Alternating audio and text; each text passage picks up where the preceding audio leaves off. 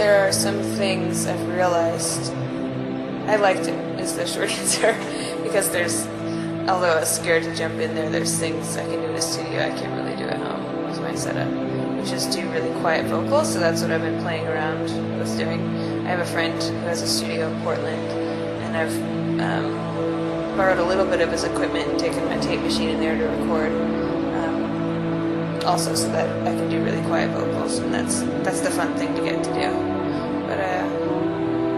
Yeah, I'm I'm not scared of it like I was before, but I, I still like recording at home. Track 17.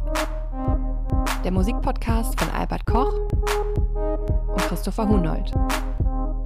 Reviews, Features und die besten Tracks als Playlist. Hi und willkommen zu Track 17, der Musikpodcast. Wie immer mit Albert Koch. Hi. Hallo Christopher.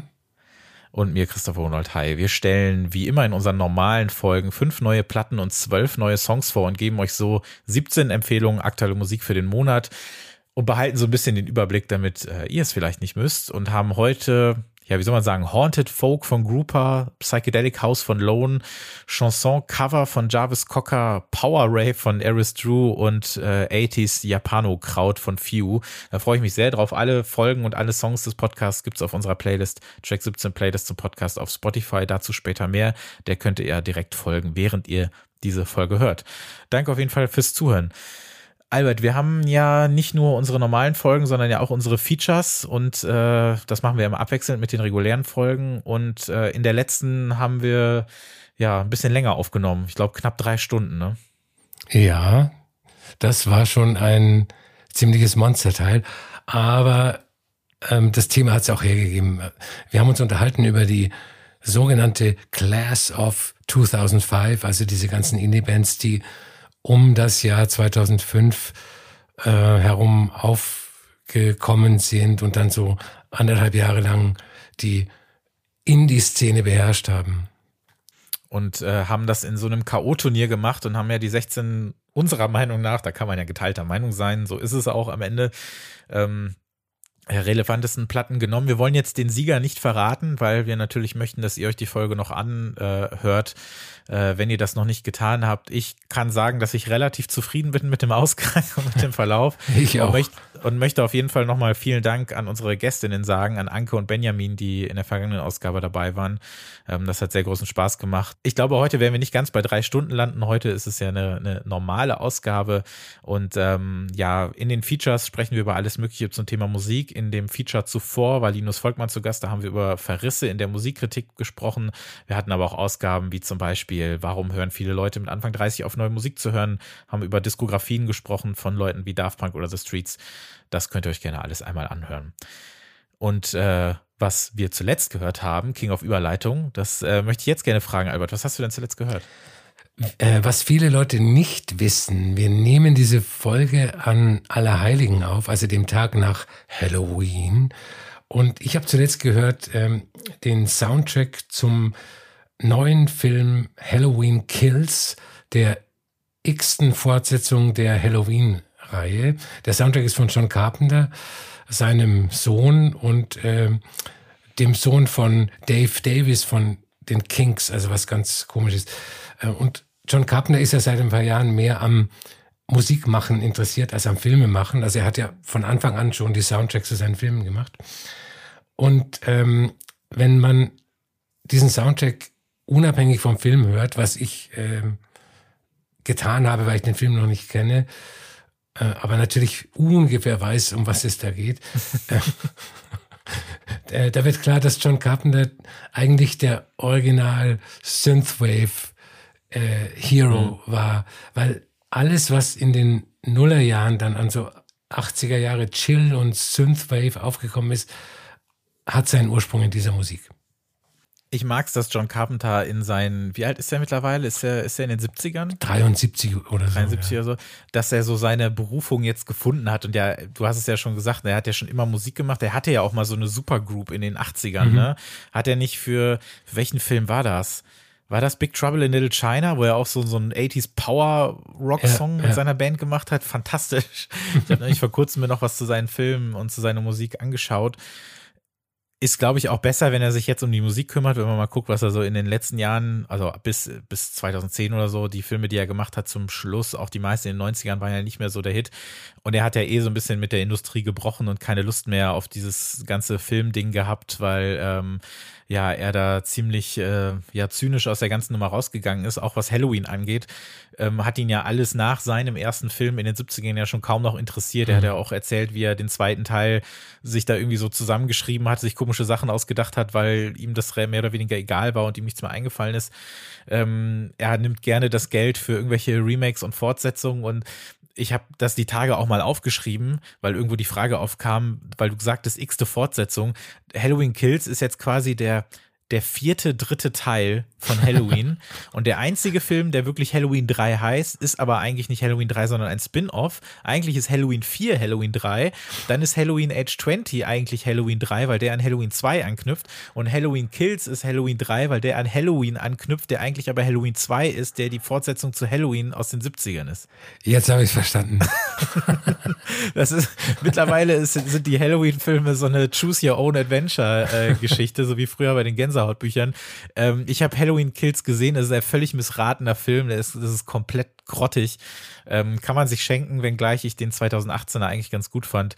Ähm, aber ich glaube, ein Grund, warum John Carpenter auch all diesen Dingen seinen Segen gibt, ist, dass er sich einfach nur hinsetzt und den Soundtrack dazu macht. Genau. Und ähm, der auch wirklich unabhängig vom Film äh, wesentlich besser funktioniert. Also da äh, kann ich kann ich nur zustimmen. Auch das Halloween-Thema ist auch was, was jetzt bei den über 40 Jahren, die es alt ist, äh, finde ich auch kein Tag gealtert ist. Also ich finde, das funktioniert auch in den neueren äh, Varianten ganz gut. Ich habe zuletzt gehört, die Anthology One wenn man sie so nennt, von äh, Jacques Green. Äh, über den haben wir ja auch schon mal hier kurz gesprochen, als er sein letztes Album rausgebracht hat im Rahmen der Playlist. Das ist ja so einer der Bassproduzenten aus der viel gepriesenen Zeit zum vorletzten Dekadenwechsel hat so zwischen 2009 und für mich persönlich 2012 so viele so helle für den Club gedachte und mit R&B vollgepumpte Post-Bass, wie auch immer, 12er veröffentlicht. Da gibt's so Tracks wie Another Girl, The Look, Baby, I Don't Know What You Want, uh, Tell Me, das waren alles großartige Songs. Ein paar davon stehen auch hier im Regal. Und ähm, wie bei vielen ProduzentInnen der Zeit blieb halt so ein Teil des Sounds, so in der Emanzipationsphase blieben so, so ein paar davon nur übrig. Ähm, später ging das bei vielen ja mehr in so eine Kombi aus House und Garage, so auch bei ihm. Aber mit dieser ähm, Compilation, die jetzt vor kurzem erschien, gedenkt er dieser musikalischen, ja doch echt so spannenden Zeit und fasst all seine Zwölfer, die dazugehören, noch einmal zusammen und ergänzt das mit zwei unveröffentlichten Tracks. Und ich fand es schon ganz cool, da nochmal reinzuspringen. Ähm, und äh, eigentlich wollte ich dich fragen, ob du Jacques Green äh, auch noch so ein bisschen im Ohr hast, aber da werden wir ja in Richtung Playlist sicher nochmal drüber sprechen, wie ich in mhm. Erfahrung gebracht habe. Muss sagen, dass ich diese Musik aber echt ein bisschen vermisse und äh, die dürfte er, die dürften alle anderen aber auch ganz gerne nochmal machen. Und äh, mein persönlicher Favorit war The Look ähm, aus der, ich glaube, so hieß auch die EP oder so, weiß ich nicht mehr genau, aber das war auf jeden Fall so mein, mein kleiner Favorit. Albert, wann weißt du schon, wann du das nächste Mal auf ein Konzert gehen wirst? Nein. Äh, zumal es auch schwierig ist für mich, äh, weil äh, wahrscheinlich die Anreise zum Konzert ein bisschen länger dauert. Du müsstest nach München genau, wahrscheinlich, genau, oder ja, gibt es ja. zwischendurch noch was? Nee, nee. Wie, wie weit ist das im Groben? Du musst jetzt deine Adresse hier nicht durchgeben, aber inwieweit, wie weit bist du ungefähr weg, wenn man das sagen so kann? So 60 Kilo, 60, 70 Kilometer. Ja, okay, das ist doch ein Stückchen, ja. Okay. Ähm, ich war ja beim Hall dann im August, also hab zum hab, bin direkt mit dem Festival wieder eingestiegen, auch wenn das natürlich eine, eine etwas andere Geschichte war. Das übrigens kann man sich in Feature 16 nochmal anhören. Hab jetzt aber vergangene Woche mein erstes reguläres äh, Clubkonzert mir wiedergegeben und das war eine absolute Herzensangelegenheit, denn ich konnte nach mehreren Verschiebungen und äh, Canceleien und wir können jetzt aber doch nicht und äh, Corona und wie auch immer konnte ich jetzt Black Country Roads äh, erstmals live sehen in der Form. Also ich kannte sie ja als, als alte Band, habe ich sie ja 2017 mal als Vorband gesehen, aber da wusste ich ja noch nicht, dass das irgendwann dann in so eine ja in so eine große äh, Lieblingsband äh, wachsen würde. Da war ich tatsächlich sehr begeistert. War dann man steht dann auch so ein paar Stunden vorher dann auch vor der vor diesem Club, weil man einfach möglichst äh, gut reinkommen möchte, stellt dann irgendwann fest, dass man viel zu früh da ist, weil die äh, nächsten Leute erst zwei Stunden später kommen, hört dann so den Soundcheck und den Soundcheck zu hören vor so einem Konzert. Ich weiß nicht, wie es dir geht, aber da hat man dann so das Gefühl, okay, gleich passiert wirklich was. Das wird alles so real gleich und ähm, die werden wahrscheinlich jetzt nicht fünf Minuten vorher wieder canceln. Und ich freue mich so sehr. Und das geht dann gleich in das zweite Thema über. Denn sie haben ja äh, in der Zwischenzeit, seitdem wir unseren letzten Podcast aufgenommen haben, ja ihr zweites Album angekündigt, Ends from Up There, was Anfang Februar erscheint und dementsprechend auch wahrscheinlich in unserer ersten regulären Folge 2022 dann Titel sein muss. Und da haben sie natürlich einiges auch von schon gespielt, inklusive meines äh, absoluten Favoriten Basketball-Schuhs, den ich hoffe im nächsten Jahr jeder auf Platz 1 seiner Lieblingssongs setzen wird, weil der äh, 13 Minuten geht und jede äh, Sekunde dieser 13 Minuten fantastisch ist. Also es war schon, war schon toll, obwohl ich am Anfang auch ein bisschen, ich meine, klar, es, wir haben immer noch Corona, ne? Und du stehst da, das ist nicht so bis in den letzten Platz voll gewesen. Ausverkauft war es schon, aber ich glaube, sie haben ein paar Leute weniger reingelassen. Ich muss aber schon sagen, dass äh, man am Anfang so ein komisches Gefühl hat, da zu stehen. Ist einfach so. Ich glaube, das bleibt auch erstmal noch ein bisschen. Äh, verflog dann aber relativ schnell, als es dann losging. Haben knapp eine Minute gespielt und ich war völlig, äh, völlig begeistert. Also, wenn ihr die Chance habt, sie noch live zu sehen, dann macht das bitte unbedingt. Und äh, ich behaupte einfach mal, dass sie nächstes Jahr auch beim Haldern spielen werden und dann wird sowieso alles gut.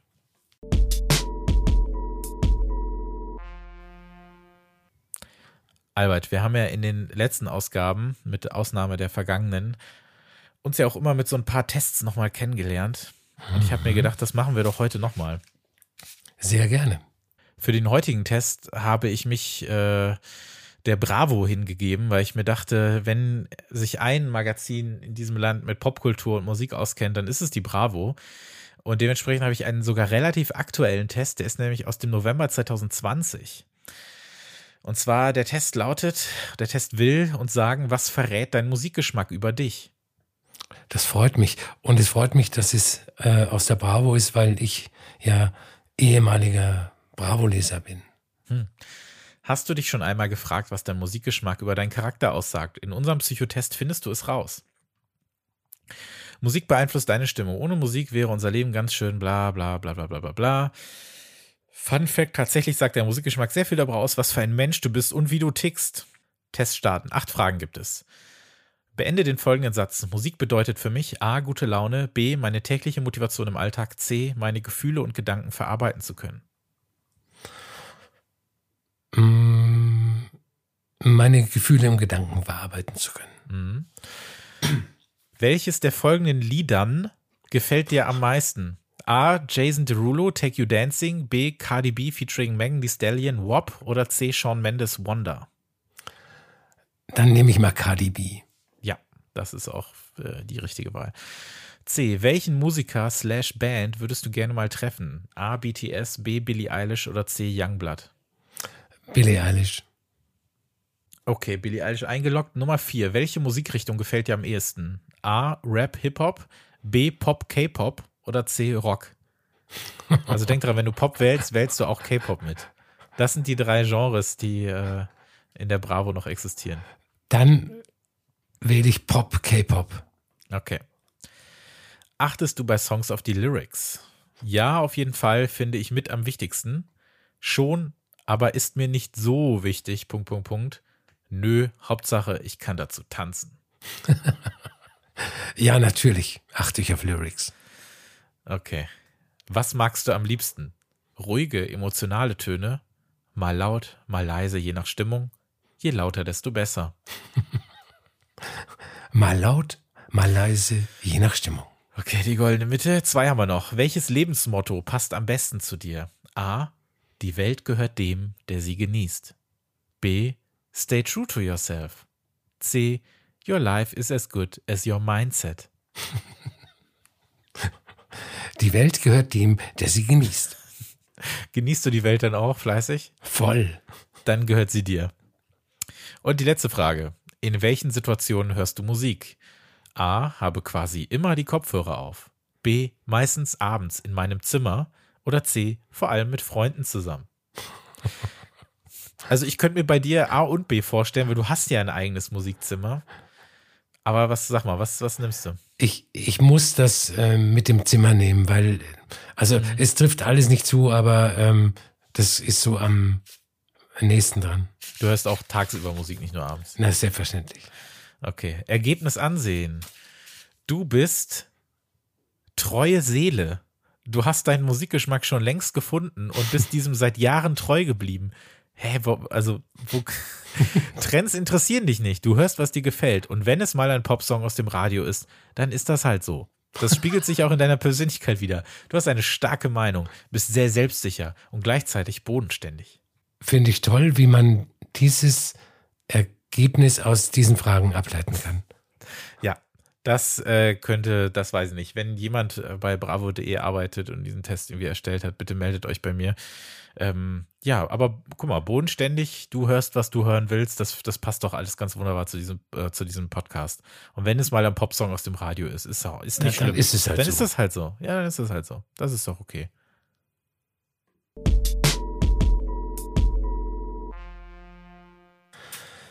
Kommen wir zum ersten Album. Es ist das zwölfte Album von Grouper und heißt Shade. Äh, Grouper haben wir schon öfters äh, im Podcast behandelt. Das ist das Projekt der amerikanischen Künstlerin Liz Harris, die seit mh, 16 Jahren, so 15, 16 Jahren Musik veröffentlicht. Ähm, zuletzt haben wir ihr Album äh, Grid of Points ähm, 2018 besprochen. Ich habe mal ähm, während der Recherche nachgelesen, wie ich im Laufe der Jahre in verschiedenen Besprechungen und auch für den Podcast die Musik von Grouper beschrieben habe. Und das war folgendes. Psych-Pop, Minimalismus, Ambient, eine Mischung aus Folk, Noir, äh, Psychedelia und zeitgenössischer klassischer Musik, Dream Pop, Nightmare Pop. Und ähm, diese ganzen Bezeichnungen sind genauso richtig, wie sie falsch sind, aber zumindest äh, geben sie einen Anhaltspunkt äh, über die Musik von Krupa, wenn die jemand überhaupt nicht kennt. Also wer nur wie in dem Bravo-Test äh, laute Rockmusik hört, der für den wird Krupa nichts sein. Ähm, Dann ist das halt so. Genau. Im, Im Sommer war äh, Grouper das Titelthema des englischen Musikmagazins Wire. Und äh, wie so oft bei Wire, ähm, wer eine Geschichte gelesen hat, weiß anschließend alles über ähm, die entsprechende Band oder Künstlerin. Ähm, was mich bei der Geschichte ein bisschen verwundert hat, ist, dass der Autor ihre Musik als Popmusik bezeichnet und dass das äh, unwidersprochen bleibt von der Künstlerin. Äh, man erfährt in der Geschichte viel über ihren Hang zum Maritimen, was sich ja auch ähm, schon im Namen Grouper äh, ausdrückt. Das ist ja ein Fisch namens Zackenbarsch. Ich, ich stelle mir gerade vor, wenn äh, eine deutsche Künstlerin sich Zackenbarsch nennen würde. Ob, ob Ey, man- das wusste ich nicht. Ich wusste nicht, dass Grouper, ein- das ist es so? ja, ja. Und Zackenbarsch? äh, Der Riesenzackenbarsch, Entschuldigung. Äh, nur noch der, seit dem Jahr 2001 wird von der American Fisher, Fishery Society nur noch der englische Trivialname Atlantic Goliath Grouper verwendet. Das ist ja sensationell. Ich liebe diesen Podcast. Jetzt muss ich an Helge Schneider denken, der in dem Film Jazz Club äh, japanischen Zackebarsch verkauft. Vielleicht spiele ich das jetzt gerade ein. Happy Fish! Happy Fish! Fisch! Lecker Fisch! Happy Fish ist da! Ganz so billig, zwei Mark. Kostet zwei Mark, zwei Liter, zwei Mark. Aus Deutschland frisch auf den Tisch! Japanischer Zackebarsch! Filet! Filet! Entschuldigung, ich wollte dich nicht unterbrechen. kein Problem. Also, ähm, ich finde den Namen Grouper ähm, irgendwie sinnlicher als den Namen Zackenbarsch, aber das kann, vielleicht geht's ja mir nur so. Ähm, und sie hat früher in San Francisco gewohnt, wohnt jetzt in einer Kleinstadt in Oregon, äh, beide Städte am Meer. Also sie hat irgendwie voll den Wasser, äh, ähm, Fimmel. Be bemerkenswert an, an dem neuen Album ist, dass die Aufnahmen aus den vergangenen 15 Jahren bestehen. Also fast die, die ganze musikalische Laufbahn von ihr umspannen und man nicht weiß, welcher Song wann entstanden ist, obwohl es so ein bisschen Hinweise gibt. Ähm, die Musik von Grouper wird ja immer so gerne als flüchtig, ätherisch äh, bezeichnet und das soll bedeuten, dass sie sehr fragil ist, wie ein leichtes Gas in der Atmosphäre verschwindet. Und ähm, Musik ist ja an sich die flüchtigste aller Kunstformen. Also selbst der, der härteste Techno und der deadeste Death Metal, ähm, wenn eine Note gespielt ist, ist sie im nächsten Moment weg. Also das ist nicht wie ein Bild an der Wand, dass man sich, dass man sich stundenlang betrachten kann. Wenn, wenn die Note gespielt ist, ist, ist sie weg. Und ähm, aber diese Flüchtigkeit macht in Zusammenhang mit Grouper natürlich schon Sinn, weil ähm, zum Beispiel ein Song wie The Way Her Hair Falls ist eine ganz, ganz leise Ballade. Ja. Sie, sie bricht mehrmals ab. Also du denkst, äh, es ist vorbei oder es ist ein Fehler im, im Mastering oder whatever. Und ähm, der, der vorletzte Song Basement Mix, den ich auch äh, für die Playlist ausgewählt habe, der verschwindet fast ganz. Also der ist komplett mhm. im Nebel, als, als wäre er gar nicht da. Ähm, neu im Vergleich zu den äh, beiden letzten Alben ist, dass äh, wieder die Gitarre im, im Vordergrund steht, so wie früher als Hauptinstrument. Und bei den letzten beiden Alben ähm, war das Hauptinstrument das Klavier. Und es gibt auf dem Album zwei Arten von Songs, den elektrischen und den akustischen. Das fängt gleich mit den ersten beiden Songs an. Der erste ist ähm, elektrisch, heißt Follow the Ocean. Und das könnte ein ganz normaler Folk-Song sein, der sich aber hinter einer Mauer aus Hall und, und Verzerrungen versteckt.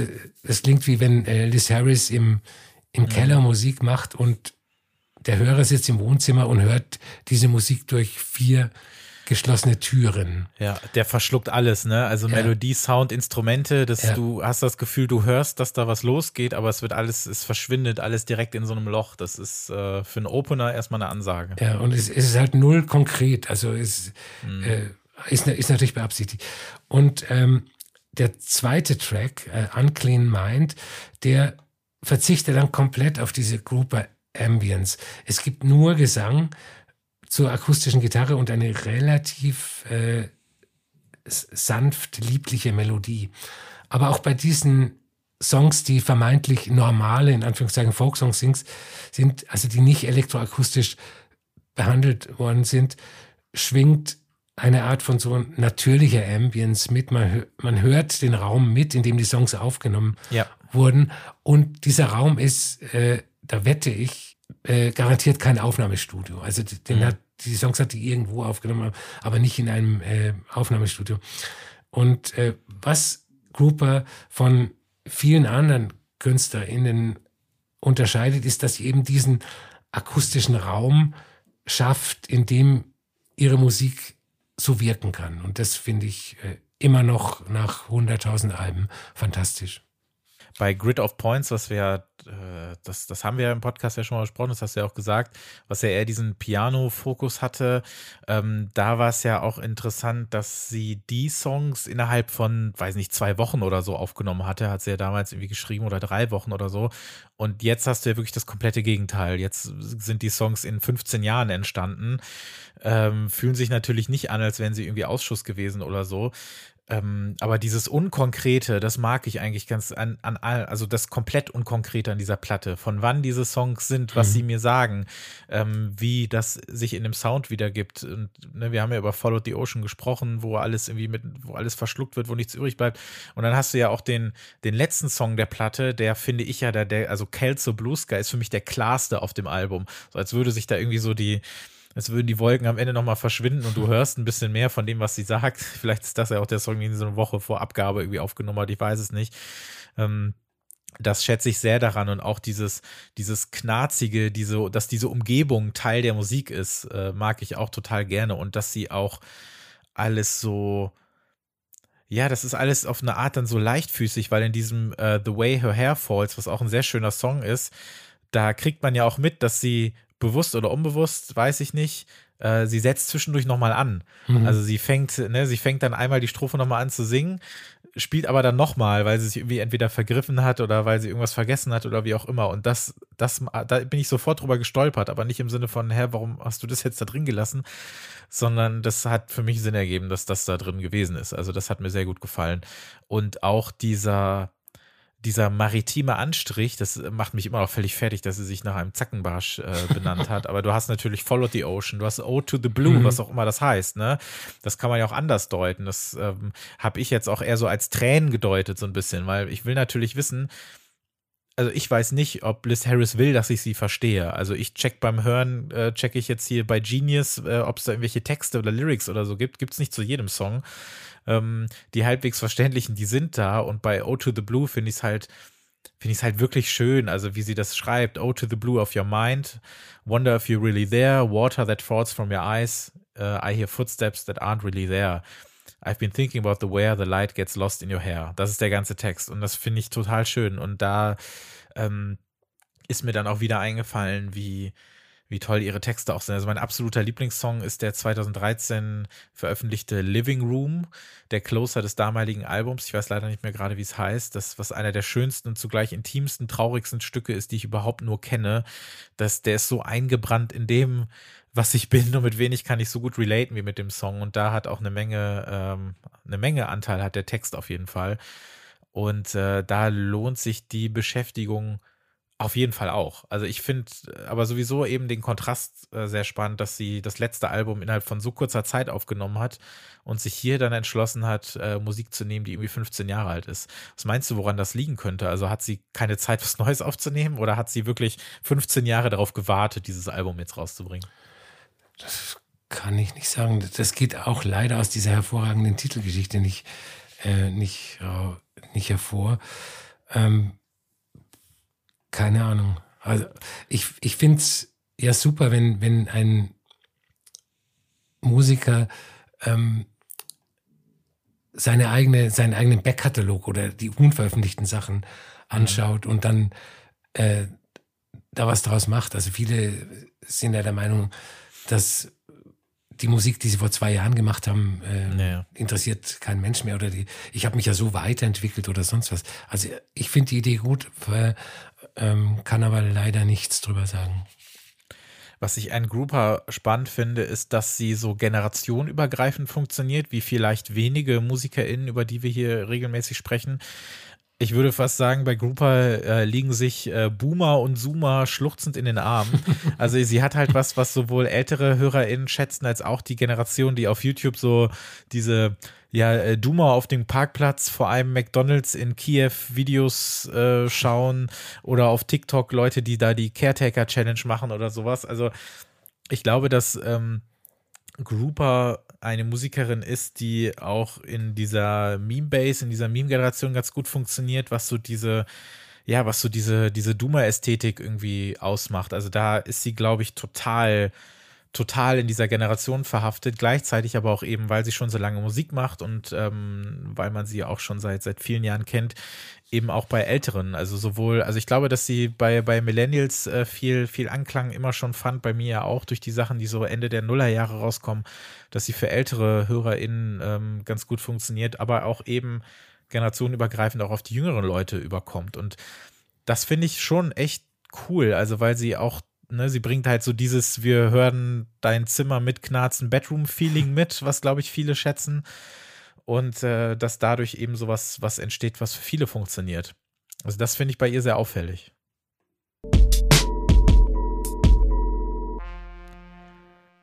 Zu Track 17 gehört ja auch unsere Playlist, Track 17 Playlist zum Podcast. Die heißt genau so und findet ihr auf Spotify und dort gibt es nicht nur die Folgen, sondern eben auch alle Songs, über die wir hier sprechen und die wir vorstellen. Äh, zu Grouper, ähm, zu Shade von Grouper hatte Albert Basement Mix und ähm, wir haben ja noch zwölf weitere Songs, die zu Releases gehören, die es vielleicht nicht in die Top 5 hier geschafft haben, aber die wir unbedingt auch mit vorstellen möchten. Das kann alles sein, was halbwegs aktuell ist. Und äh, da können wir ja mal mit starten. Was wären denn so die ersten zwei Songs, die du mitgebracht hast? Ähm, ich muss sagen, viele Songs äh, haben eine komische Schreibweise. Äh, der erste heißt Anti-Chest Und Chest ist mit 3S geschrieben von äh, Proc Fiscal. Ein schottischer Produzent. Ich hatte, glaube ich, das erste Album ähm, vorgestellt vor zwei ja. Jahren. Und der hat jetzt sein zweites Album draußen, heißt Siren Spine Sussex oder Sussex, keine Ahnung, auf Hyperdub. Und ähm, darauf verarbeitet er Samples von irischer, englischer und schottischer Folkmusik. Man muss dazu sagen, seine, seine Großväter waren äh, mehr oder weniger bekannte schottische Folkmusiker. Und diese Samples macht er zu aktueller Hyperdub Dance Music, kann man so sagen. Dann äh, habe ich den Track Tell Me von Jacques Green. Du hast ja vorhin ähm, einiges erzählt. Er macht ja seit äh, über zehn Jahren bassnahe elektronische Musik, mit der ich nicht immer ganz äh, warm geworden bin.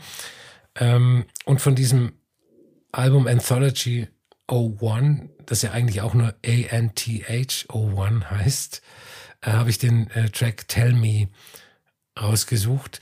Und ähm, ich weiß nicht, ob das damals ein Club-Hit war, aber ähm, wenn man ihn heute hört, würde es man ihm wünschen, dass er ein Club-Hit gewesen ist. Ich habe wenig überraschend Chaos Space Marine von Black Country New Road mit dabei. Die erste echte Single, die erste echte Single von Ants from Up There, bei dem sie alles an die Wand geworfen haben, um zu schauen, was irgendwie äh, kleben bleibt. Ähm, sie sind jetzt zumindest von äh, The World's Second Best Slint Tribute Act zu The World's Second Best Arcade Fire Tribute Act geworden. das bitte für alle Rezensionen ähm, vormerken, die ihr im nächsten Jahr schreibt. Äh, Stranger Song, ich musste mich da erstmal dran gewöhnen. Live hat er mich äh, umgehauen und ähm, hat auch einen sehr schönen Text. Und dann, wo wir bei merkwürdigen Namen sind und Aussprachen und äh, kompletten, kompletter Verzweiflung, habe ich äh, 33.10.3402. Ich spreche es jetzt deutsch aus, es spielt eh keine Rolle mit dem Track Is Ast oder Is Ust, ich weiß es nicht. Das ist eine Zufallsentdeckung, die ich vor einiger Zeit gemacht habe. Das ist so wunderschön schluffiger, so Wumpel-Rumpel-Haus, neun Minuten lang aus Serbien. Nehme ich, ist großartig. Ich habe eh also weiß nicht, habe ich überhaupt eine, sonst eine Platte aus Serbien hier stehen? Das ist dann vielleicht die erste.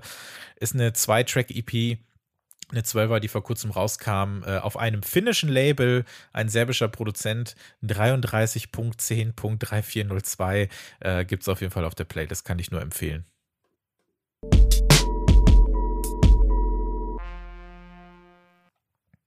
Das zweite Album, über das wir heute sprechen, heißt Always Inside Your Head und ist von Lone, Produzent und DJ Matt Cutler aus Nottingham, der seit 13 Jahren ungefähr, 14 Jahre vielleicht auch sehr regelmäßig Musik veröffentlicht, also wirklich viele EPs oder Zwölfer und äh, Always Inside Your Head, über das wir heute sprechen, ist sein mittlerweile achtes Album auch schon.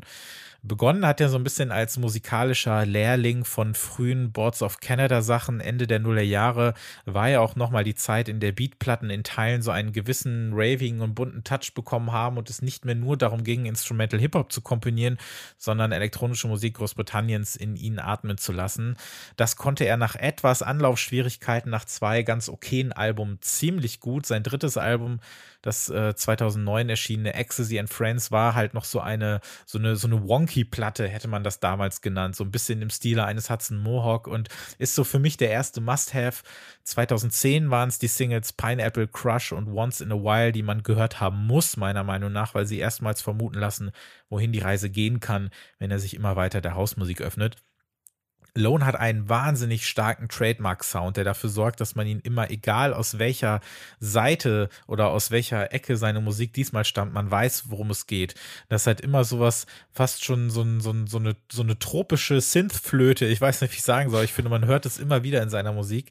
Und ähm, bei so vielen Releases und so vielen Ecken, aus denen, denen seine Styles kommen, äh, ist das, finde ich, sehr viel wert. Und da ist immer so eine gewisse Euphorie mit, die er damit ausstrahlen kann zu seinen wichtigsten Releases gehört meiner Meinung nach Emerald Fantasy Tracks 2011. Das ist für mich ein kleines Meisterwerk. Dann das 2014er Album Reality Testing, das auf grandiose Weise so diesen stolpernden Beat-Charakter seiner früheren Tracks und die äh, ravige Hausrichtung dann äh, vermählen kann auf R&S Records. Und dann 2016 so ein, so ein Ausreißer nach oben, möchte ich aber betonen. Levitate, so eine wuchtige, ganz klar mehr so an Hardcore und Garage angelehnte, äh, relativ kurze Platte. Darauf basierte dann auch so eine vierteilige Rave-EP-Serie Ambivert Tools heißt die, die ich auch nur empfehlen kann. Und auf seinem achten Album, was jetzt der erste Release seit zwei Jahren oder so ist, es, überall heißt es, das ist jetzt sein, sein erstes Album nach fünf Jahren, das mag ja sein, aber er hat ja trotzdem eigentlich durchgehend Musik mhm. veröffentlicht und Pause gab es ja immer nicht. So viel wieder zum Thema, äh, MusikerInnen sind immer nur dann was wert, wenn sie Alben veröffentlichen. Das ist bei mir bei Lone wieder aufgefallen. Aber auf diesem achten Album hört man diese angesprochenen Trademark-Sounds. Dieses Mal aber fast schon in so einem Dream Pop gewandt. Dafür verantwortlich unter anderem Morgan Diet, eine Sängerin, die das Ganze auch teilweise in so eine songfokussiertere Richtung äh, lenkt, was seinem Sound eigentlich sehr gut tut. Ich musste dementsprechend an Andy Stott denken, der ja dann auch irgendwann mit, äh, mit einer Sängerin zusammengearbeitet hat, um seine Musik ein bisschen einen anderen Touch zu geben. Und bin sehr begeistert davon, auch wenn ich mich ein bisschen an diese Platte gewöhnen musste, weil sie dann doch äh, doch eine Spur was anderes macht. Wie hat es dir gefallen? Genauso ging es mir auch. Also ich habe äh, am Anfang gedacht, äh, obwohl es keinen schl schlechten Track auf dem Album gibt, äh, gibt es aber doch sehr viel Unterschiede im Sound und und ähm, ich habe gedacht, es funktioniert nicht hundertprozentig wie ein Album, aber ich habe ich es mir schön gehört, kann man sagen. Äh, mittlerweile funktioniert es für mich wie ein Album und zwar äh, wie ein sehr gutes Album. Und ähm, es kommt mir so vor, als wäre es eine Best of Lone mit ausschließlich neuen Tracks. Mhm. Also eine Zusammenfassung seines bisherigen Schaffens oder eine äh, zur Schaustellung seiner Kunst auf einem sehr stark komprimierten Raum. Ähm, es, es gibt diese typischen ätherischen Ambient-Stücke, die, die ich sehr mag. Es gibt äh, Ambient-Stücke mit Breakbeats. Es gibt dieses Garage-hausige Zeug, was aber auch kein hundertprozentiger Haus ist. Und es gibt äh, hundertprozentige Drum and Bass Tracks wie Mouth of God, der klingt original wie 1996 und äh, mhm. mit ein bisschen FX Twin Spinnereien. Ähm, ich finde es hervorragend und auch ich, ich finde die Vocals super, weil die mhm. eigentlich gar nicht so ins, ins Gewicht fallen. Also es ist, es ist keine Mariah Carey, die über Lone Tracks singt, sondern es ist eher wie ähm, ein weiteres sphärisches Instrument. Ja, genau. So als zusätzliches Instrument habe ich das auch wahrgenommen, was man ja auch bei Andy Stott manchmal so hat. Da, selbst wenn da äh, ein paar mehr Lyrics äh, drin sind, ist es aber auch eher was, was der Atmosphäre ganz gut tut. Und spannend finde ich es in dem Fall, dass du dann so einen Track wie Tree for Tree hast, der so richtig als großer Kontrast reinhaut, weil so, so, so einen fetten Acid-Roller, sage ich mal, gab es von ihm ja auch noch nicht. Und dass der natürlich dann auf einem Album landet, was eigentlich eher ruhigere Töne ähm, anstimmt, ähm, war dann eigentlich auch schon wieder eine Ansage. Und ähm, ja, ich musste bei Tracks wie Akoya, den ich auch sehr, sehr gerne mag, musste ich so ein bisschen an diese Liquid Drum and Bass Geschichten so der frühen 10er Jahre denken. Und mir ist nur ein ganz, ganz fürchterliches Wort eingefallen, und zwar Dream Rave. Ich weiß nicht, ob man das, ob man das nicht direkt wieder verbieten sollte. Es klingt wie der, der schlimmste Musikkategorie, äh, Schubladenbegriff der Menschheit, aber irgendwie ein bisschen passt es. Und ja, ob es jetzt am Ende so ein bisschen wieder der, der, der Pressesprech ist, dass hier Cocktail Twins oder äh, My Bloody Valentine drin sind, das muss man dann selber wissen. Ich finde aber nichtsdestotrotz, dass gerade auch sowas wie der erste Track, Hidden by Horizons, äh, den er auch mit Morgan Diet gemacht hat, den ich mir auch für die Playlist ausgesucht habe, dass der eigentlich diesen, diesen, diesen schaffelnden Breakbeat, dieses sehr äh, 90s strahlende eben, was dann auch sein Trademark-Sound ausmacht, plus eben dieses, dieses Dream-Poppige halt wunderbar vereint. Und ich glaube schon, der allererste Track sagt einem direkt, it's this kind of Album. Und ähm, das zieht er halt super durch. Also ich finde das großartig. Es ist wieder mal ein bisschen was anderes. Und man kann meiner Meinung nach nicht oft genug betonen, dass jemand wie Lone viel mehr Respekt und Aufmerksamkeit eigentlich verdient hätte, als er es ohnehin schon bekommt. Also klar, wenn man in so einer gewissen Bubble sich immer bewegt, dann kriegt man mit, dass über ihn gesprochen wird. Aber ich finde, dass er jetzt seit so vielen Jahren hat einen so großen Output und der ist eigentlich fast immer wirklich gut. Also ich würde das Einzige, was ich bisschen skippen könnte, wäre vielleicht dieses Galaxy Garden von 2012. Das höre ich sehr, sehr selten. Genauso wie das ähm, nicht so gut gealterte Lemurian, auch so ein Beat-Album, was er noch gemacht hat.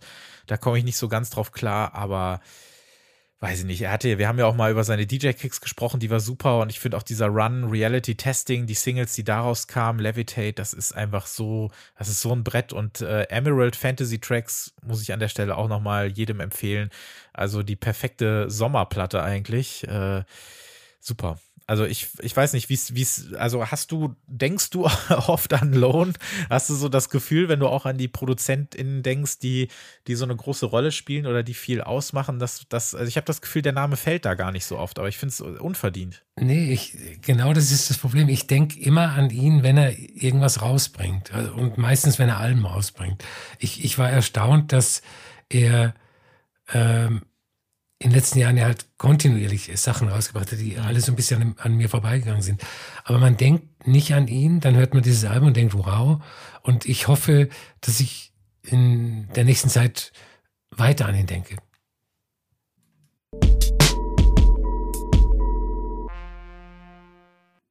Das nächste Album, und da muss ich sagen, Pardon My French, ähm, ich äh, habe öfter schon mal erwähnt, dass ich ja fließend Latein spreche und wenn ein ähm, Römer kommen würde in, in, einer Zeitmaschine, könnte ich mich wunderbar mit ihm unterhalten. Aber ich äh, kann kein Französ Französisch. Ähm, das nächste Album heißt Chanson de Nuit Tip Top. Ähm, es ist von Jarvis Cocker. Erstmal ein paar Worte über ihn. Äh, für viele Leute, die Anfang der 90er so zwischen 20 und 30 waren, ist der Britpop ja eine Musikrichtung, die sie heute noch verfolgt, im Positiven wie im Negativen. Ich war auch zwischen 20 und 30 und mich verfolgt sie eher im Negativen. Also mir hat Britpop nie so viel getan, auch Jarvis Cocker und seine Band Pulp nicht. Ähm, ihr Album Different Class von 1995 habe ich erst später schätzen und lieben gelernt. Ich äh, liebe allerdings jedes der Soloalben von Jarvis Cocker. Er hat nicht viel gemacht. Ähm, die, neuerdings ähm, laufen die unter einer Band, die sich Jarvis nennt, also wie Jarvis mit einem Blank zwischen Chav und ist. Äh, und der Unterschied zwischen Jarvis Cocker und seinen damaligen Britpop-Mitbewerbern ist, er hat Humor und er verfügt über Selbstironie. Das ähm, hatten die wenigsten.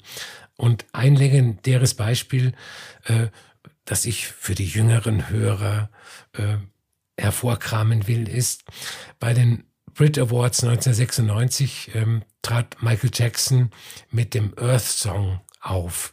Äh, Jarvis Cocker ist im Publikum, weil er wahrscheinlich auch nominiert war. Und er geht während des Auftritts auf die Bühne, stellt sich in die Mitte hin und schaut einfach ins Publikum. Äh, und dann wird er von verzweifelten Security-Menschen irgendwann abgeführt. Und äh, später sagt er, dass äh, das ein Protest gewesen sein sollte gegen Michael Jackson, weil der sich als gottartiges Wesen sieht, das über heilende Kräfte verfügt. Und äh, Michael Jacksons größter Verdienst äh, wäre die Erfindung des Moonwalks gewesen. Also er, er, war nicht so gut auf Michael Jackson zu sprechen. Ähm, und jetzt zurück in die Gegenwart. Im neuen Film von Wes Anderson, The French Dispatch, den ich leider noch nicht gesehen habe, äh, geht es um den Tod des Herausgebers einer französischen Zeitung und sein eigenwilliges Testament, nachdem die Zeitung nach einer Abschiedsausgabe sofort eingestellt werden soll.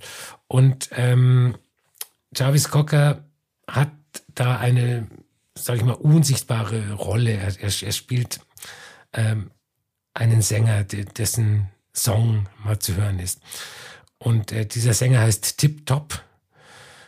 Und ähm, in dieser Rolle, dieses Tip Top, hat er das Album äh, Chanson de Nuit Tip Top aufgenommen mit zwölf Coverversionen von zwölf klassischen französischen Popsongs von äh, Dalida, der großartigen Marie Laforêt, äh, Jacques Dutronc, Brigitte Fontaine, Dalida, Françoise Hardy, äh, Serge Gainsbourg und, und weiteren. Also alles Giganten der französischen Popmusik der 60er und 70er Jahre. Ähm, und natürlich ist es ein Novelty-Album. Es ist, man, man, kann es nicht richtig ernst nehmen, aber es ist so äh, detailgetreu und, und, und so unnatürlich bunt wie die Filme von Wes Anderson. Insofern ist es ähm, ein wunderbarer Begleiter zu diesem, zu diesem Film. Die Arrangements sind sehr, sehr liebevoll gemacht und, und teilweise sehr originalgetreu. Ich habe äh, für die Playlist den Song äh, Requiem pour une Con von Serge Gainsbourg ähm, ausgesucht. Das ist mein Lieblingslied von ihm. Und ähm, die Version von Jarvis Cocker übernimmt die, die minimalistische psychedelische Atmosphäre. Ähm, das klingt eigentlich wie, so, wie das Original, nur mit einem schlechteren Franz Französisch gesungen. Und äh, weil Jarvis Cocker Engländer ist, der in Frankreich lebt, kann man das Album auch als Würdigung seiner Wahlheimat sehen. Eine, eine Würdigung an Frankreich. Wes Anderson ist ja gemäß de, der Stile seiner Filme, aber auch in dem, was er ja zuvor schon äh, benutzt und besprochen hat, ist ja dem Französischen eh sehr zugeneigt, beziehungsweise dieser ganzen Ästhetik auch, ähm, weiß nicht, der 60er, 70er Jahre. Französische Musik hat ja auch in den bisherigen Filmen immer mal wieder eine Rolle gespielt, deswegen wundert es mich nicht so sehr. Ähm, ich mag dieses Konzept des begleitenden Albums, also ein Album, das gar kein Soundtrack ist oder gar kein Score ist, aber halt in dieser Welt existiert. Mhm. Und ich finde es schön, dass man nach diesem Song äh, Aline dann gesagt hat, okay, es hat uns so gut gefallen, wir machen, wir machen jetzt mal ein ganzes Album daraus, wenngleich diese Musik bis auf eben den erwähnten Song im Film keine große Rolle spielt und er auch selber nicht wirklich als Figur äh, tiptop auftaucht, sondern dass er innerhalb dieses Universums existiert und da eben die Songs gecovert oder überhaupt gesungen hat. Und dass ähm, Jarvis Cocker sich da ja auch, obwohl er ja sagt, er hat äh, in Paris gewohnt, hat eine französische Frau, aber sein äh, Akzent äh, kommt so stark durch, dass er sich deshalb ähm, dass er sich da dann eben äh, Französischunterricht beziehungsweise Ausspracheunterricht von äh, Letizia Sadier von Stereolab geholt hat, die auf äh, meinem Favoriten auf dem Album äh, Parole Parole äh, zu hören ist. Das finde ich eine ganz, ganz schöne, schöne Version, ganz, ganz schönen Song. Ich bin ja mit äh, französischer Musik gar nicht so vertraut. Das hat sich ja in diesem Jahr erst so ein bisschen, so ein bisschen ähm, durch äh, Pierre Barou geändert, dass ich da äh, mal so erste zaghafte Versuche vorgenommen habe, erste zaghafte Schritte. Ansonsten war das immer was, was ich auch über Filme kenne. Und ich glaube auch, dass diese Welt, die Jarvis Cocker und Wes Anderson hier beschwören, dass das ja nicht das Frankreich ist, was man kennen soll, sondern vielleicht auch so ein so ein exotisiertes, so ein, so ein romantisiertes äh, Frankreich von irgendwann, irgend, also, ne, also dass das so mhm. eine, so eine Kunstversion davon ist, in der man dann eintauchen soll, die eben all das mitbringt, was vielleicht äh, Leute gerne schätzen, die sich vor 20 Jahren, weiß nicht, ein Amelie-Poster in die WG-Küche äh, gehängt haben oder sowas. Ähm, war aber, äh, war aber echt interessant. Also Aline war mir schon fast wieder zu viel, aber Parol, Parol fand ich großartig. Und jetzt muss ich es ja leider aussprechen, wenn ich sagen möchte, dass mir der Song gefallen hat. Le jeune s'en fout, le temps s'en flou. Ich glaube, das ist sowas, man muss es, je schneller man es ausspricht, desto richtiger wird es. äh, ist auf jeden Fall der fünfte Song auf der Platte. Ähm, das fand ich ganz schön. Aber ich kenne das noch ohne Kontext zum Film, wenn, also selbst wenn die Musik bis auf eben der letzte Song äh, gar nicht im Film auftaucht, bin ich mal gespannt darauf, wie ich das finden werde oder wie ich das hören werde, wenn ich das Ganze im Kino sehe. Äh, heute am Aufnahmedatum schaue ich mir den Film abends an und äh, höre mir dann hinterher nochmal die Platte an und bin da ganz gespannt drauf.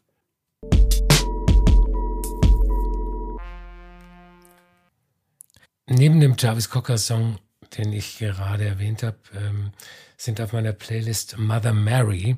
Ich würde allen Hörern empfehlen, mal zu googeln. Ähm, die sind ein neuer Act auf dem Label Italians Do It Better, das ja hier auch öfters mal vorkommt von äh, Johnny Jewel. Ähm, das sind zwei Zwillingsschwestern, die ähm, immer so ein bisschen kok kokettieren, was ja auch im Namen schon äh, vorkommt, mit äh, religiösen Symbolen und äh, allerdings auf der anderen Seite dann sehr freizügig gekleidet sind. Und da kommt im Januar das erste Album und ich habe äh, so die, die, erste Single Coming For You rausgesucht. Das ist äh, dieser typische ähm, rosa, violett, bonbonfarbene Italians Do It Better Sound. Ähm, dann habe ich einen Song oder lieber, sagen wir lieber einen Track von äh, Magda Drost. Das ist eine deutsche Künstlerin, die in der Schweiz lebt.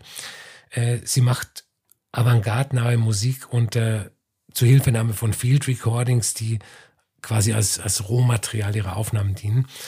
Ähm, sie hat gerade ihr zweites Album 18 Floors veröffentlicht und ich habe den Track Overexposure ausgesucht, weil er für ungeübte Ohren vielleicht das zugänglichste Stück des Albums ist. Ich habe ähm, Gemini and Leo von Elado Negro dabei. Ich hatte auch kurz überlegt, ob ich das neue Album mit in die Folge nehmen möchte. Kann aber sein, dass das vielleicht nächstes Mal passiert. Ich glaube, nächstes Jahr wird schwierig. Aber das Ding ist, This is How You Smile, sein letztes Album aus dem Jahr 2019, das hat bei mir auch ein bisschen gebraucht, mich aber irgendwann voll in seinen Bann gezogen. Ich schätze die Platte mittlerweile sehr, auch wenn ich vorher relativ wenig Berührungspunkte mit seiner Musik hatte. Das neue Album wird vielleicht auch noch etwas brauchen, aber Gemini und Leo mit seinem doch sehr äh, sonnigen Funkgemüt musste auf die Playlist. Äh, Fresh Start, Everyone's Singing Outside singt er da. Ich äh, hoffe, dass äh, das dem dann auch wirklich so sein wird irgendwann. Und dann ähm, ein alter Bekannter für mich, äh, auch ein Musiker, so ein bisschen wie Lone, den ich seit Ende der Nullerjahre sehr, sehr gerne höre, ist Faulty DL. Da gibt es jetzt eine neue EP, The Wrath, auf äh, Studio Bahnhus. Also ist eine interessante Kombi. Da scheint er wohl eine neue Heimat gefunden zu haben. Hatte da ja schon mal eine Platte drauf. Ist eine 5-Track-EP und dieser stolpernde, leicht schiefe Banger ähm, Night Regulators, der hat mir am besten gefallen und der soll auf die Playlist. Und ich finde es schön, dass der auch immer noch äh, regelmäßig äh, seine Releases am Start hat, auch wenn er sich mittlerweile sehr von den, ja, so, so äh, Dubstep und Garage-Wurzeln auch so entfernt hat. Könnte mir aber auch vorstellen, dass vielleicht mit dem nächsten Album da mal wieder was in die Richtung geht.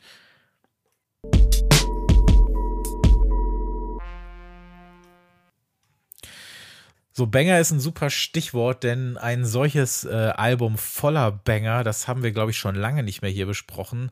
Ich würde das als, äh, ich glaube, früher nannte man da vielleicht einfach nur Dance Record zu. Ein Album, was für mich komplett für den Club gedacht ist, wenngleich der zu Hause stattfindet. Quivering in Time von Eris Drew eine äh, Produzentin aus Chicago, die das Label, ich hoffe, man spricht es so aus, T4T Love Energy, ähm, gemeinsam mit ihrer Partnerin und Musikerin Octo Octa leitet. Ähm, eine Musikerin, die ich auch sehr schätze. Ihr erstes Album aus dem Jahr 2013 habe ich äh, damals wahnsinnig gefeiert und auch die letzten äh, Platten waren super. Die beiden haben auch zusammen eine gemeinsame äh, so Fabric Live Compilation gemacht, die irgendwie Vinyl Only ist. Aris Drew legt auch eigentlich nur mit Vinyl auf, soll aber hier keine Rolle spielen ähm, sind zusammen auch BBC Radio One Residents äh, gewesen im vergangenen Jahr und haben sich äh, während der Corona-Zeit in so eine ja, in so eine Hütte nach New Hampshire verziehen, um von da aus ähm, aufzulegen, Streams zu machen, Sachen aufzunehmen. Und herausgekommen ist jetzt äh, dieses Album Quivering in Time. Und zunächst war ich fast erschlagen von dieser Platte, weil sie ja so ohne doppelten Boden eine Clubnacht auf vier Plattenseiten aufzieht und dabei so ravigen Hip House und Breaks serviert, die eigentlich keinen Raum zum Durchatmen lassen möchten. Aber nach dem zweiten Durchgang war ich ziemlich gefangen davon und äh, habe es nicht nur gefeiert, sondern wollte auch dazu feiern und habe direkt meinen Mantel am äh, Einlass abgegeben. Die ging es aber nicht so, ne? Ja, ähm, es, es ist schwierig. Also ähm, ich habe ähm, dieses Album gehört und ähm, bin zunächst auf die ja, Sch Schlagwörter eingegangen, die Aris Drew mir um die Ohren gehaut hat. Breaks, Rave, Hardcore. Mhm. Also alles so Sachen, die ich nicht unbedingt so mag.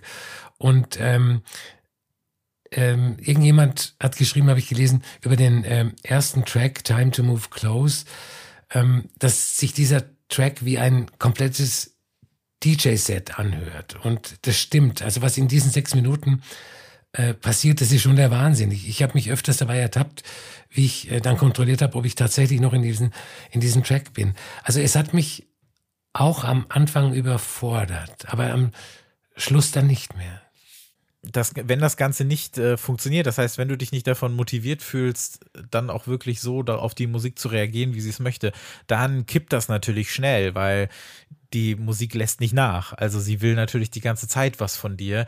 Man kann das Ganze auch mit diesem Überbau connecten, den ich aber gerne aussparen möchte. Ich weiß nicht, ob du von dem Begriff Motherbeat was gelesen mhm. hast, als du dich mit ihr beschäftigt hast. Ähm, das sind Sachen, die finde ich manchmal ein bisschen schwierig. Mhm was man auf jeden Fall erwähnen sollte, dass sie ja auch genauso wie Octo Octa ja auch ähm, für die äh, trans, nicht-binäre oder queere DJ-Szene in den USA ja eine große Rolle spielt, weil sie da ja auch viel, äh, viel Netzwerkarbeit betreibt, weil sie da viele Leute zusammenholt, weil sie da viele Leute fördert äh, letztlich ähm, finde ich diesen ganzen esoterischen Überbau äh, zu vernachlässigen. Da möchte ich mich auch nicht mit beschäftigen. Wenn das Ganze aber dazu führt, dass sie so eine, so eine Platte äh, an den Start bringt, die ähm, ja ohne Rücksicht auf Verluste, sage ich mal, nach vorne geht, dann kann ich da echt gut mit leben was ich mir dann auch angelesen habe, weil ich wissen wollte, woher äh, das Sample kommt in dem Track Ride Free.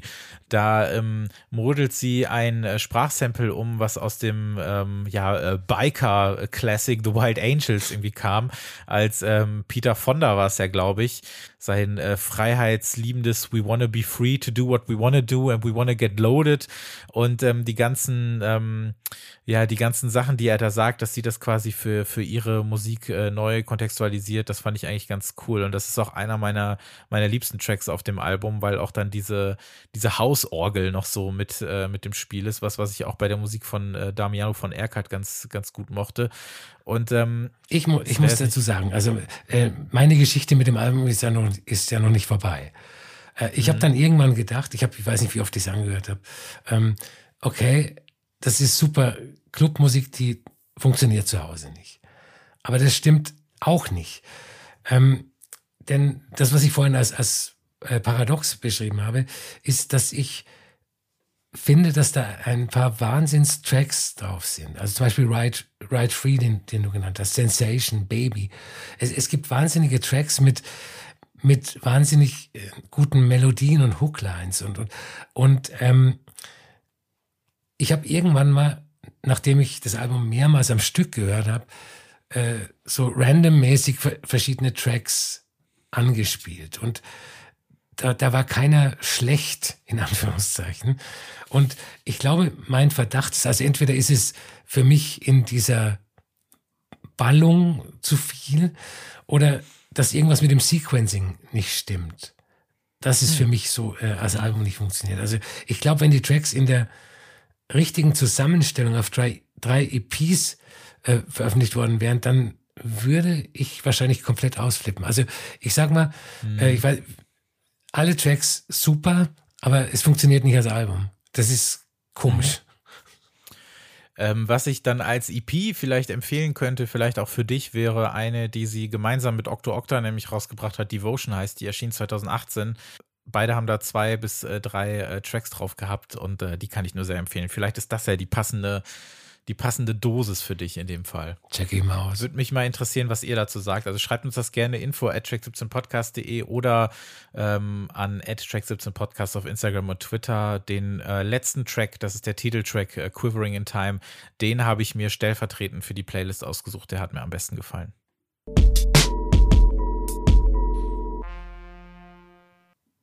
Ähm, jetzt kommen wir zu einem Album, das gerade aktuell auf Vinyl wieder veröffentlicht worden ist. Ähm, ich glaube, die, die erste Wiederveröffentlichung seit Veröffentlichung 1981 und dem ich ähm, seit Monaten hinterher jage.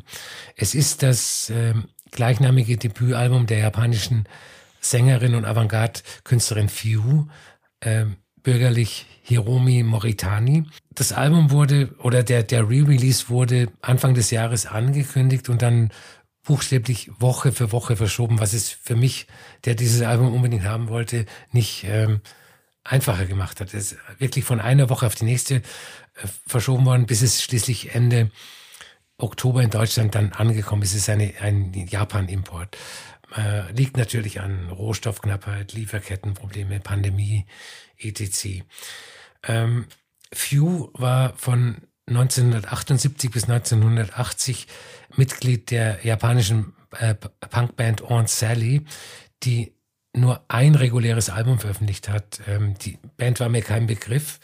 Das Album steht auf YouTube, ist aber nicht verfügbar. Das habe ich auch noch nicht erlebt. Äh, es gibt aber ein paar wenige Songs der Band, die man äh, auf YouTube anhören kann und die ein bisschen was über die Band aussagen. Es ist kein archaischer Punk, sondern so eine Art Avantgarde Art Punk, also eher sowas wie Pere Ubu als äh, die Sex Pistols. Und das erklärt schon ein bisschen die äh, spätere Hinwendung von Few zur Avantgarde. Das Album, das Debütalbum Few, ähm, wurde in Köln aufgenommen im Studio des legendären Produzenten Conny Plank, der auch darauf gespielt hat, äh, plus Holger Czukay, Bassist und Soundhexer von Can und äh, Jackie Liebezeit, der Schlagzeuger von Can.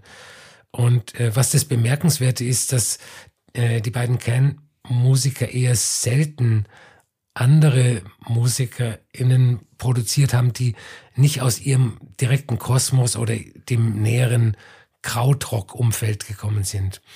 Äh, und wie dieser Kontakt zustande gekommen ist, kann ich nicht sagen. Die Internetrecherche war ohne Ergebnis. Das wollte ich dich auch noch fragen. Also, ja. hm.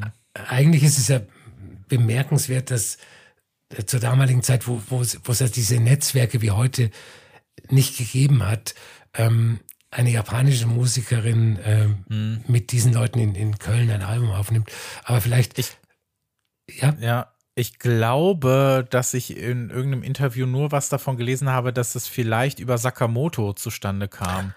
Ah. Dass er, glaube ich, ähm, er, glaube ich, ähm, Shukai irgendwie gefragt hat, ob er sie kenne oder irgendwie sowas. Also so ein bisschen hatte ich den Eindruck, dass es, dass er derjenige ist, der die zusammengebracht hat. okay. Das würde vielleicht zeitlich Sinn ergeben. Und Chokai hat mit David Sylvian zusammengearbeitet und David Mhm. Sylvian hat mit Sakamoto.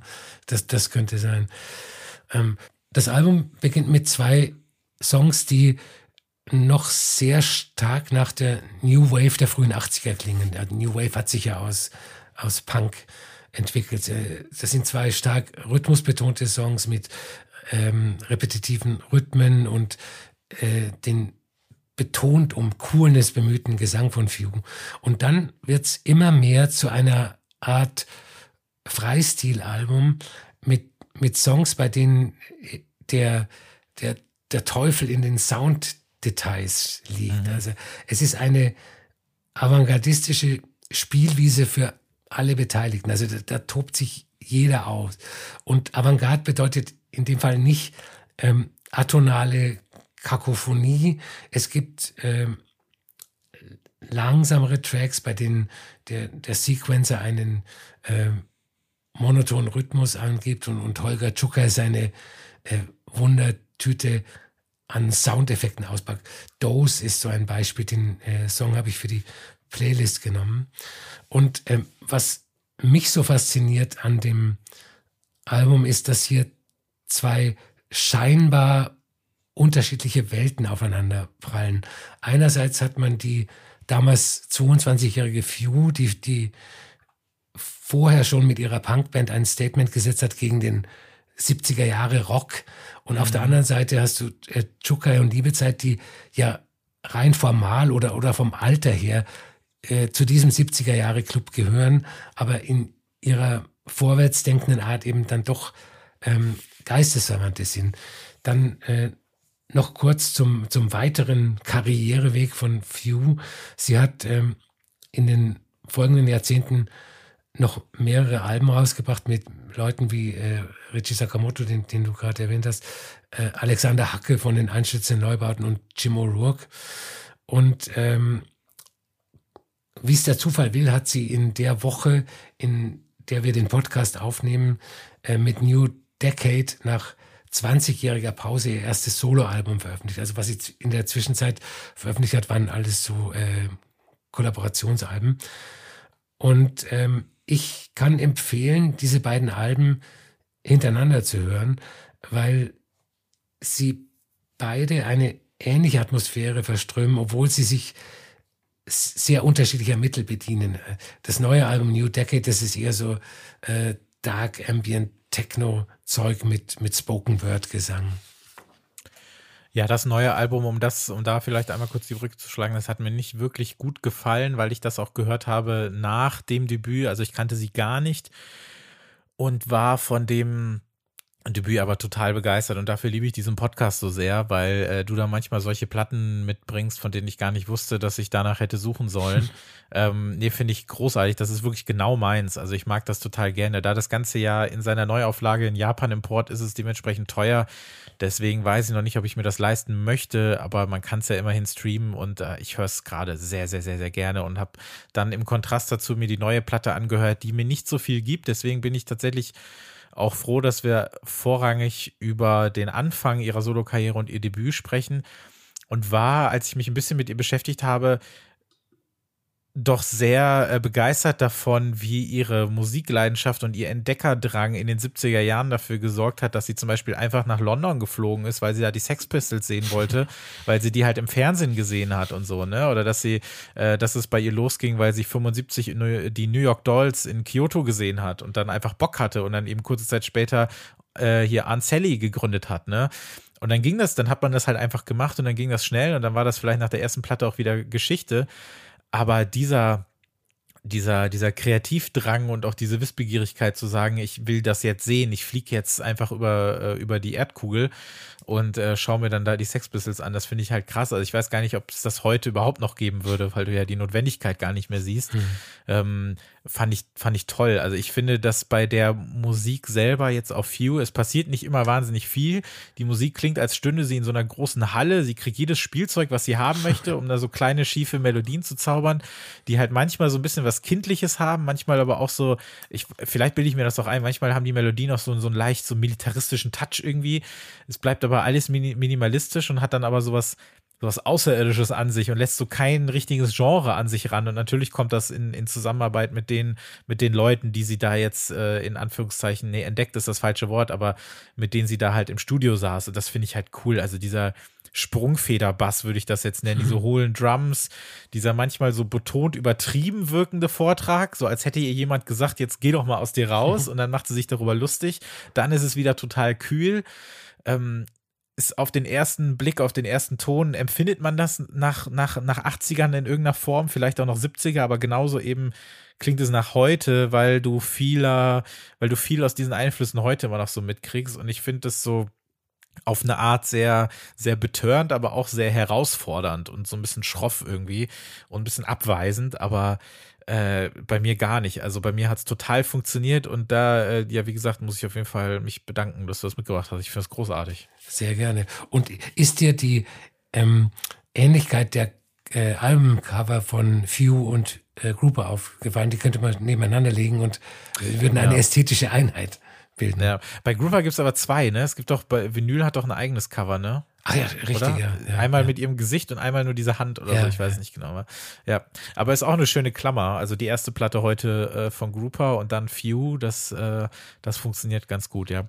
Also auch da muss man dann sagen, ähm, hört euch dann eher die erste Platte nochmal an. Und ähm, ja, ist denn so, was würdest du denn sagen? Ähm, äh, war, war ähm, Holger Schukai an vielen solcher Platten irgendwie noch beteiligt und hat vielen, vielen Sachen so seinen Stempel aufgedrückt? Oder war das so eine Platte, die so ein bisschen heraussticht oder so? Weil er hat ja auch bei vielen Leuten so ein bisschen mitgemacht, ne? Ja, ja, aber eher so, ähm, eher so äh, seine Krautrock-Kollegen. Mhm. Und also, also er, er hat natürlich als ähm, er, er hat natürlich mit Leuten wie, was ich vorhin gesagt habe, mit David Sylvan, mit mhm. ähm, Jar Wobble von Public Image äh, zusammengearbeitet, aber das war immer eigentlich nur so in, in so einem, in seiner Bubble. Und mhm. äh, Few war definitiv außerhalb dieser Bubble.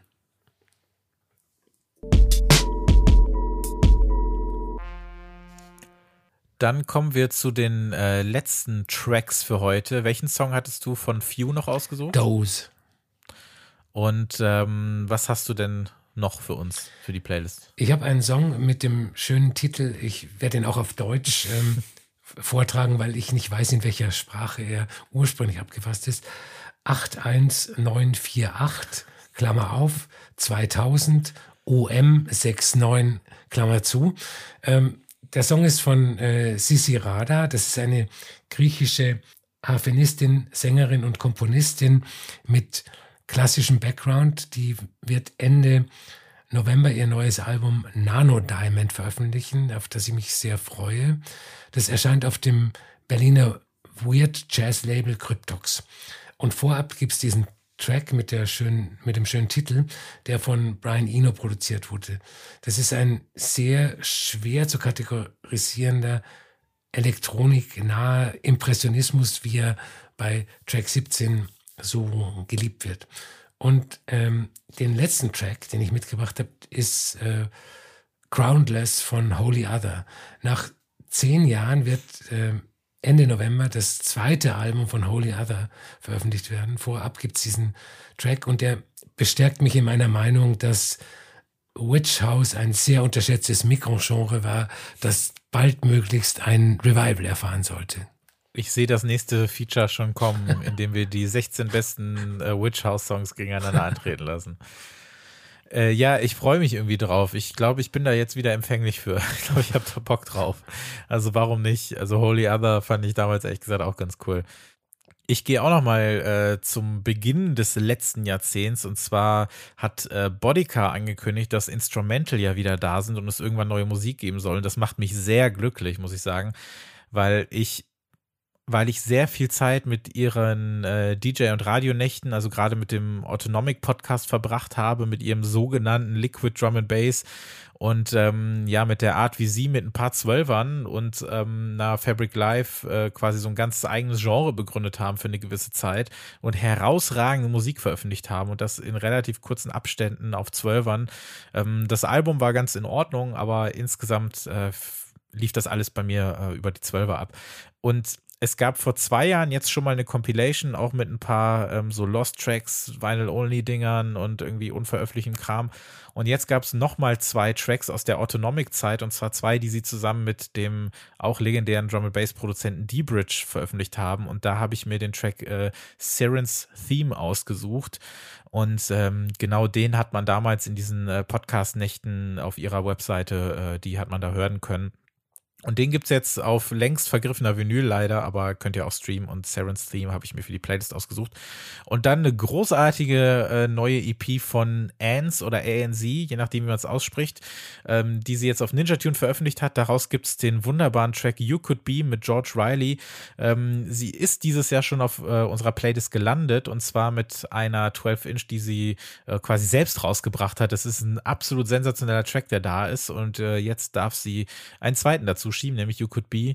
Und äh, diese neue EP erschien, wie gesagt, kurz, vor kurzer Zeit bei äh, Ninja Tune und kann ich nur empfehlen, erscheint dieser Tage dann auch auf Platte. Und äh, ja, schließt unsere Playlist dann ab eben mit den Sachen, über die wir hier ausführlich gesprochen haben. Also es gibt einen Song zu der Platte und die zwölf, die wir zwischendurch vorgestellt haben. Track 17 Playlist zum Podcast heißt die. Und äh, Albert, dich gibt es als at the Albert auf Instagram und Twitter. Mich gibt es als at Christopher Giff auf Instagram und Twitter und at Track17 Podcast bitte bei Instagram und Twitter. Und ihr könnt uns, weil wir demnächst mal wieder eine Folge machen möchten mit äh, ja so kleineren Themen, über die wir mal sprechen möchten, auch eine Folge, in der wir, wenn es sie denn gibt, äh, Fragen von euch beantworten können. Alles Mögliche zum Thema Musik könnt ihr uns da fragen. Ähm, das könnt ihr am besten auch entweder über Instagram und Twitter oder an info at track17podcast.de machen und ähm, dann würden wir das im nächsten Feature einmal angehen. Melden uns dann in einem Monat noch mit der Folge 32 wieder mit den letzten neuen Platten für dieses Jahr. Und dann ist auch schon Dezember und dann gibt es das äh, große Jahresend-Special wieder. Und ähm, ja, bis dahin sage ich vielen Dank, Albert. Sehr gerne. Und vielen Dank fürs Zuhören und dann bis zum nächsten Mal. Ciao.